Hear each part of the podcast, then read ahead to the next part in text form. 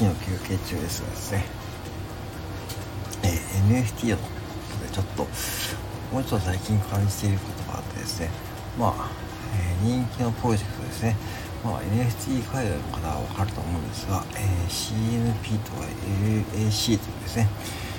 まあ1体今大体20万から30万するですね NFT があって僕も持っています。うん。し大体それ合わせるとまあえー、全部で、まあ、新車1台分ぐらい買えるぐらいの値段はにはなるぐらいの、まあ、含み益といってもそれは資産ですね。資産になってますけども、まあ、資産といってもね実際こう現金にしているわけじゃないんで、まあ、いわゆるこう含み益というですね、まあ、そんな形になります。でまあそれをまあ売ろうか売ろう前がねまあそれはもう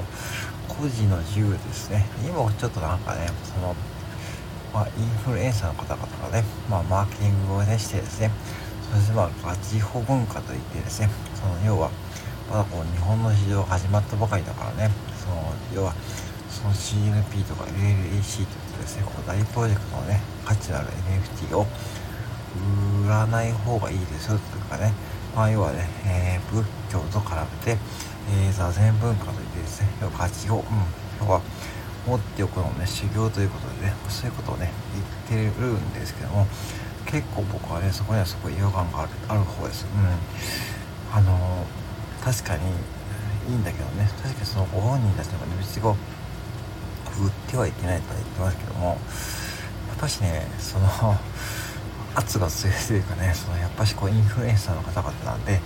そしてこう受ける影響とかねその言葉の節々になんかこう影響力がありすぎてまあ、持ってる側がね多分すごくプレッシャーに感じてる部分もあると思うしそしてこうフローなんかこうね生活にねどうしてもこう資金が足りなくて、ね、お子さんのこととかね自分のこととかね、うん、僕は多分さ自己破産をしようとしてた時にもしこの CNP とか LLC があったらね多分その資金に当てて,、ね、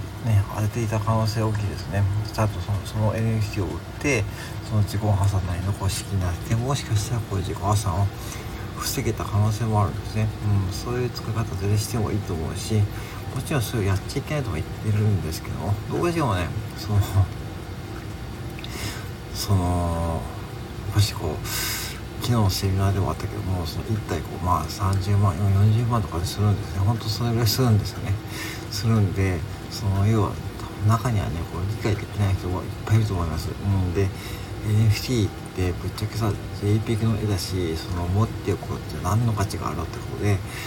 本当わかんないよね。うん。てかねわかんないと思う。僕もね最初は分かんなくてまあ池原さんとか相方からね2021年の、えー、秋頃に NFT をね始めて NFT 断熱なの画像にそんなこう何百万とか払ってですね何千万嘘でしょと思ってですね、まあ、僕も最初にそうやってこうオープンシーというマーケット見た時に1.1イーサって書いてあって1.1イーサ1.1イーサっていくかなと思ったらねまあじゃあ10 10イーサかそういう風に見たらね安いと思ったらね1イーサに換算するとね今1イーサで大体日本円で20万円ぐらいなんでまあまあねびっくりしました。えっと思ってこんなにするのってなんでこんなこうね絵がねなんでこの価値があるのと思って、まあ、今はねその要は何でそれが理解できてるのか来たかというとも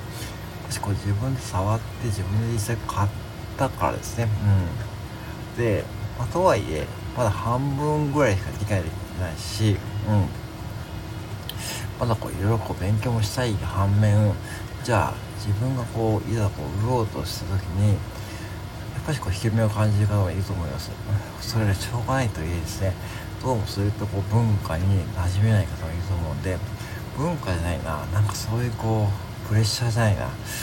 そうそうそういうのがありますよね。だから僕もねすごい感じてますぶっちゃけ。うん。なんかねその売っちゃいけないとかねその売ってもいいと言われてるんだけどもなんかこうねなんかニュアンス的に売るとねなんかこう仲間外れされるとかね。仲間外れ要はねそのコミュニティからね弾き出されるとかね。でもそれははっきり明言されています。うん、その要はその CNP とか LAC を売ってしまうとですね。今後のその LAC とかそういった関連の、えー、プロジェクトに関する